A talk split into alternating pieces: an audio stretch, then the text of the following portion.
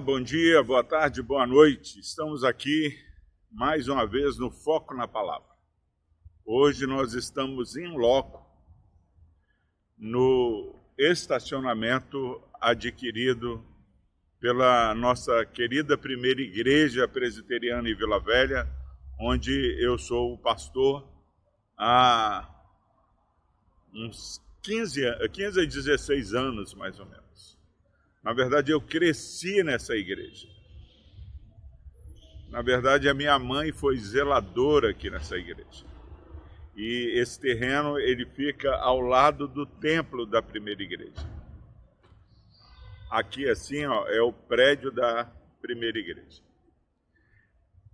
Por gerações nós orávamos querendo comprar esse terreno para construir um outro templo. Mas era algo assim impossível. E finalmente, em outubro passado, é, através de uma parceria com a Igreja Presbiteriana Nacional, na pessoa do nosso presidente Roberto Brasileiro, nós conseguimos comprar esse terreno. E hoje nós estamos falando aqui no Foco na Palavra deste local, porque eu tenho certeza que você que nos assiste crê nessa palavra, tem perseverado em oração, às vezes já tem algumas alguns pedidos que parecem até esquecidos. Mas eu quero dizer para você, meu irmão, minha irmã, que o nosso Deus, ele ouve as orações. É o Deus que não se esquece, é o Deus que não tarda e não falha. Ele tem um tempo determinado para todas as coisas. Em Isaías 41, é, o povo está na iminência de ser invadido, o povo de Israel, ser invadido pela Babilônia. E o rei da Babilônia vai conquistando várias nações e Israel ia ser entregue à Babilônia. Mas Deus fala: não temas, eu te ajudo, eu te sustento, eu te esforço. E pessoas é, é fariam a aliança para tentar sobreviver à invasão. Mas Deus fala: vocês não, Israel, você é meu povo, eu te escolhi. Eu que vou te ajudar. E no versículo 20, de Isaías 41, eu quero ler porque é um versículo que sempre caminha comigo. Para que todos vejam e saibam, considerem e juntamente entendam que a mão do Senhor fez isso e o Santo de Israel o criou. Esse versículo, este local, não poderia deixar de fazer um foco na palavra para declarar para você que esse versículo foi cumprido pelo Senhor. A mão do Senhor fez isso. Mais do que presidente, mais do que pastor, mais do que conselho, mais do que pessoas, Deus ele está fazendo uma grande obra. E ele nos ajuda, ele nos sustenta para que todos vejam, considerem e entendam que a mão do Senhor fez isso.